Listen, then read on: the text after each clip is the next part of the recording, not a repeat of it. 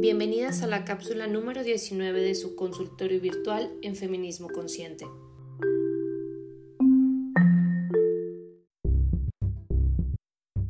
Tengo un hermano de 7 años. Lo cuido la mayor parte del tiempo. Desde que nació cambiaron mucho las cosas y es que en casa era hija única. Quisiera decir que los celos fueron lo peor que ocurrió, pero no. El problema es que consumió mucho de mí en sus primeros meses. Nuestros padres trabajan. Hace un año, al iniciar la pandemia, les dije que no quería cuidarlo más, ni hacerme cargo de sus tareas. Entonces me dijeron que era una deuda que debía cumplir, ya que por problemas emocionales deserté la universidad y ahora estoy en una privada. Y sí, era el pacto, cuidarlo y con eso pagaría mis estudios, pero la verdad es que me siento descuidada de mí hacia mí y de otros hacia mí. En un punto dejamos claro que me iban a pagar también a la semana por cuidarlo, pero ya me deben mucho dinero, que igual si me lo dieran, eso no resuelve lo pesado que siento la cabeza de estar tanto tiempo al cuidado de otros. Mi pareja hace poco comenzó a trabajar con mi papá.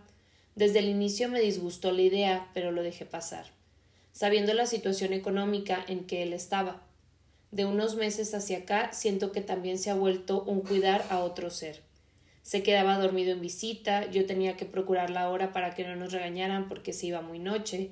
Él tiene la disposición para hacer lo que se me ocurra, pero ese es el problema. Se me tiene que ocurrir.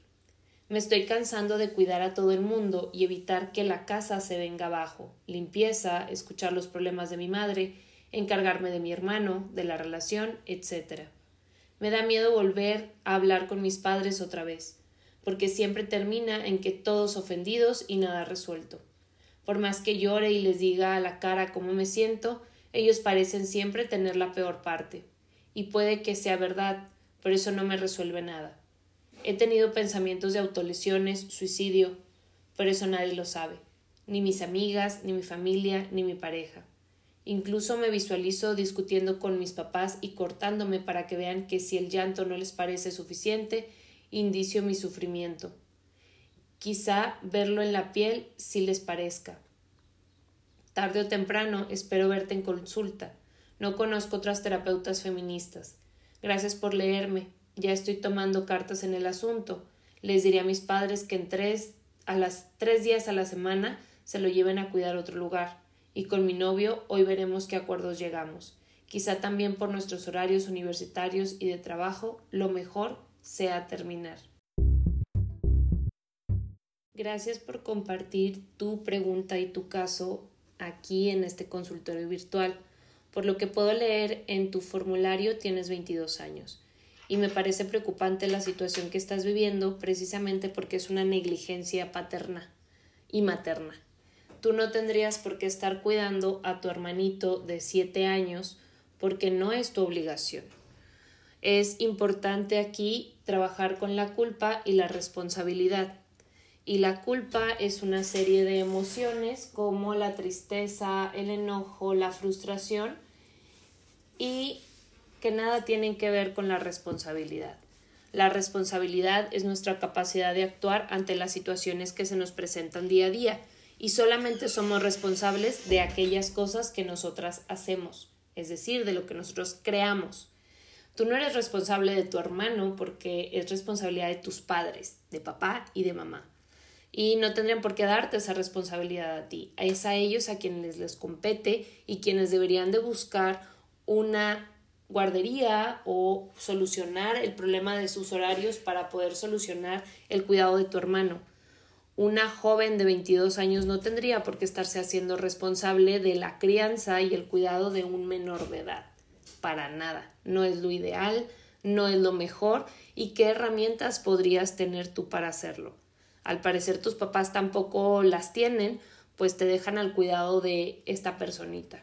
Y no quiere decir que tu hermano es el problema, el problema es que tus papás no han entendido cuáles son sus responsabilidades como padres y eso es una negligencia es normal que te sientas en este burnout cansada, fastidiada y yo te pediría que por favor busques ayuda emocional, incluso podría llegar hasta ayuda psiquiátrica, porque el hecho de que ya estés pensando en autolesionarte y que estés teniendo ideación suicida es un foco rojo y es alarmante, no solo para ti, sino para esta persona que tienes a tu cuidado, que es tu hermano.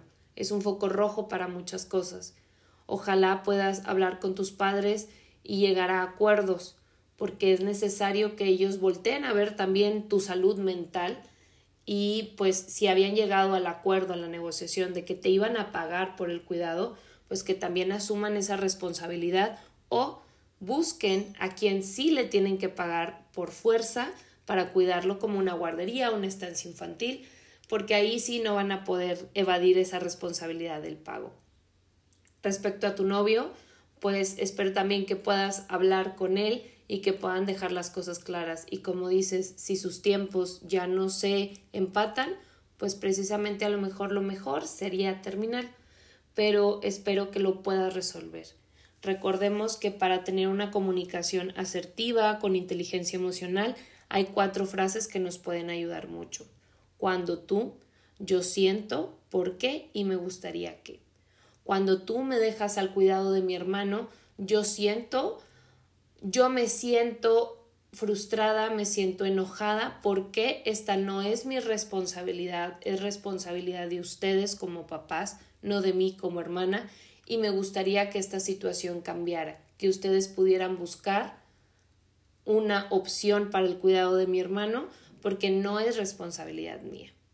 Puede ser un ejemplo.